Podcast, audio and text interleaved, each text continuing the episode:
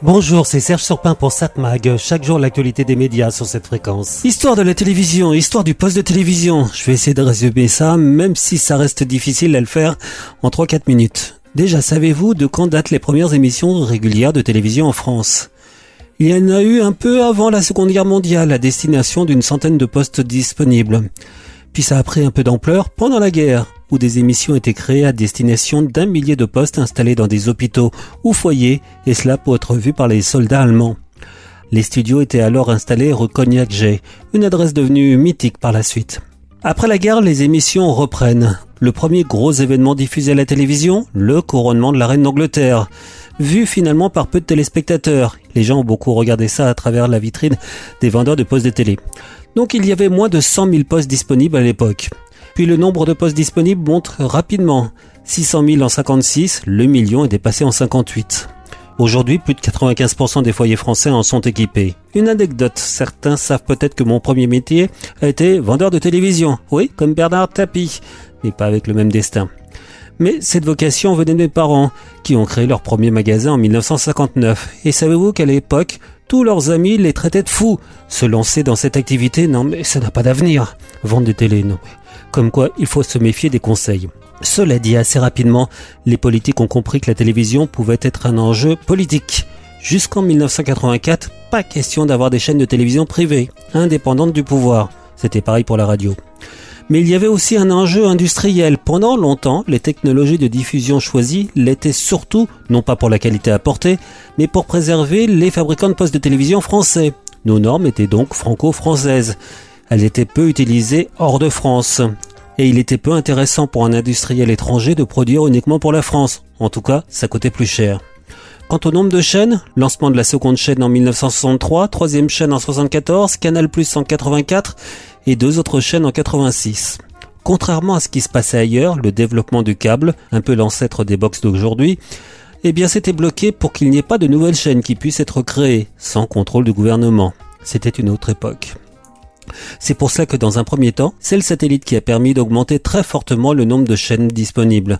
Ainsi par exemple, LCI qui a été lancé en 94 n'a été diffusé que par Canal Satellite, filiale de Canal+, puis TPS, bouquet satellite concurrent, lancé entre autres par TF1.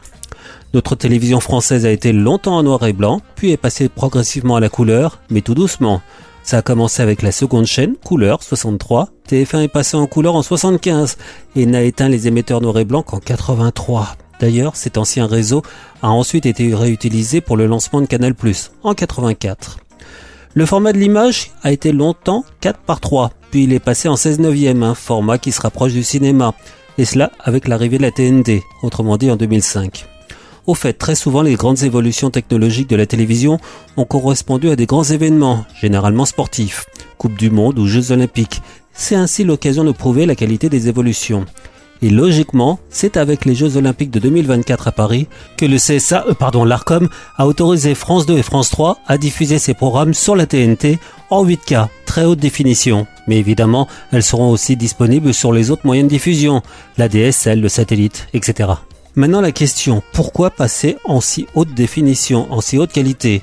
C'est pourtant évident, mais je manque de temps pour vous l'expliquer. On en reparlera dans une prochaine chronique. Juste pour terminer, une information, la soirée de la finale de la Coupe du Monde de rugby qui a vu la Nouvelle-Zélande et l'Afrique du Sud s'opposer, a été suivi sur TF1 par 10 888 000 téléspectateurs, avec une part d'audience de 49,6%. C'était comparé avec le quart de finale France contre l'Afrique du Sud diffusé le 15 octobre dernier, où TF1 a réalisé la meilleure performance de l'année 2023, avec 16,5 millions de passionnés devant leur télévision. Part d'audience, 62,1%. Évidemment selon les chiffres publiés par Médiamétrie. 7 Mag, l'actu des médias. Bon, cela dit, on est en 2023. Qu'est-ce qu'on peut voir ce soir à la télévision? Sur France 2, Voyage en langue française. Une émission spéciale célèbre le français dans tous ses états à l'occasion de l'inauguration de la Cité internationale de la langue française. Une soirée ponctuée par des débats qui ont trait au patrimoine, au rayonnement de la langue française ou encore aux évolutions de la langue avec le rap et les réseaux sociaux, et cela en présence de nombreux artistes. France 3 propose une comédie dramatique, La Finale. C'est un film de Robin Sykes de 2018 avec euh, Ryan Bensanti et Thierry Lhermitte.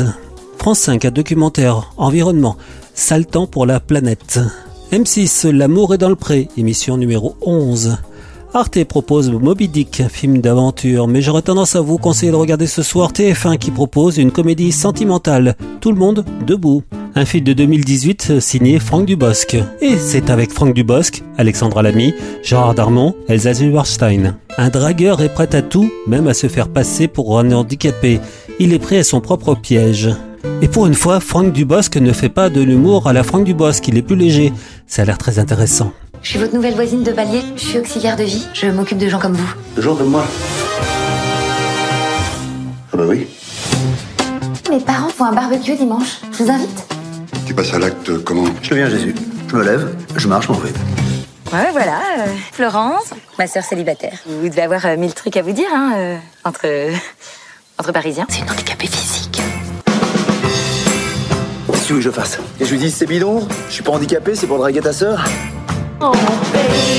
Et comment la grande sœur? Rien, moi elle est comment? Elle est intéressante, elle est belle, il y a quelque chose.